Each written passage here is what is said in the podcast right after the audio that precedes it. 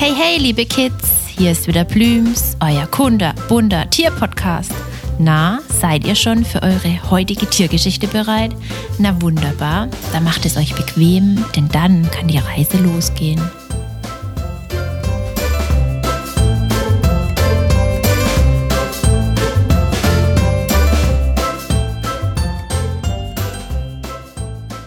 Heute erzählt euch Plüms etwas von einem Raubtier, das in unseren Wäldern heimisch ist, man es aber sehr, sehr selten zu Gesicht bekommt.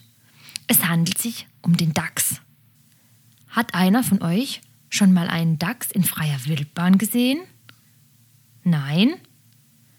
Das ist auch sehr schwer. Zum einen gibt es nicht mehr ganz so viele Dachse wie früher bei uns in Deutschland da er zum Bauen seiner Wohnungen, dem Dachsbau, eigentlich immer eine hügelige Landschaft mit Waldbewuchs bevorzugt. Nur dieser wird leider immer knapper, da wir ihm leider immer mehr von diesem Lebensraum wegnehmen und für unsere Zwecke benutzen, was meist nicht richtig ist und eigentlich auch sehr gut vorher überlegt sein sollte. Zum anderen weil die Bande am liebsten nachts unterwegs ist, also zu Zeiten, wo ihr meistens schon in euren Betten liegt. So ein Dachs kann ganz schön groß werden, bis zu 80 cm lang, und dann hat er noch einen mindestens 10 cm langen Schwanz. Dachse haben so zwischen 7 und 14 Kilogramm, wobei meistens die Damen die kleinere Größe haben. Man kann sonst bei ihnen auch nur sehr schwer einen optischen Unterschied erkennen, ob man ein Männchen oder ein Weibchen vor sich hat. Die Dachse haben einen ganz bestimmten Farbwechsel am Kopf. Wisst ihr welchen? Nein? Dann noch ein ganz kleiner Tipp.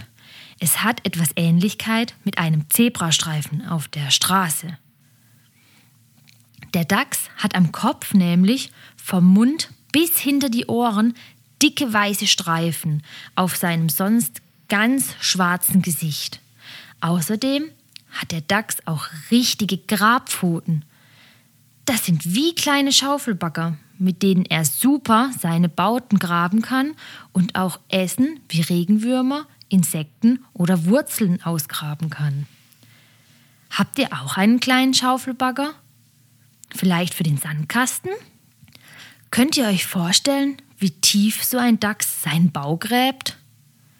Bis zu fünf Meter tief in die Erde gräbt er seinen Wohnraum. Das ist sehr tief.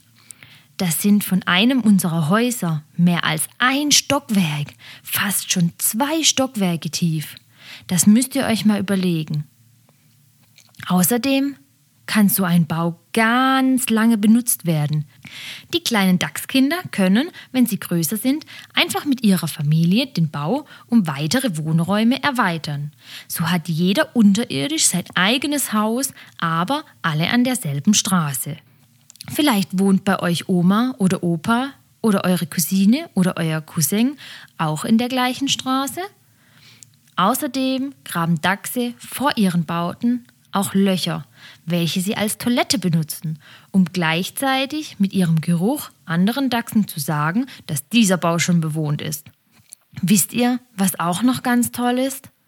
Dachse haben manchmal auch andere Tiere in ihren Bauten als Nachbarn. Könnt ihr erraten, welche das sein könnten? Wer lebt auch am Waldrand und lebt in einem Bau? Überlegt mal kurz. Ja, genau, der Fuchs. Manche Füchse bewohnen in einem Dachsbau die leerstehenden Wohnräume. Und da beide Tiere in der Dämmerung und in der Nacht aktiv sind, stört auch keiner den anderen beim Schlafen. Die meisten Dachse kommen Ende des Winters und Anfang Frühling zur Welt und können bis zu vier Geschwister haben. Die Kleinen kommen mit ganz wenig Haaren, die alle weiß sind und geschlossenen Augen zur Welt. Aber schon einige Wochen später wechselt das Fell und die Äuglein öffnen sich und die kleinen Dachse können die Welt erblicken.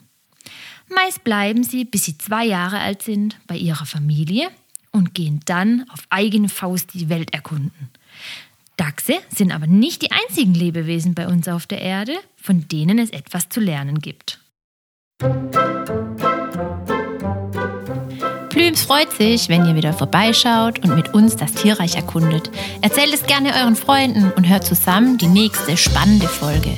Für alle, die zugehört haben und auch Näheres über den Tierschutz wissen wollen, die unserer Meinung sind, dass die Kids die Tierschützer von morgen sind, abonniert unseren Kinderpodcast oder unseren Tierschutz-Podcast und teilt uns fleißig. Bis bald, euer Plüms-Team.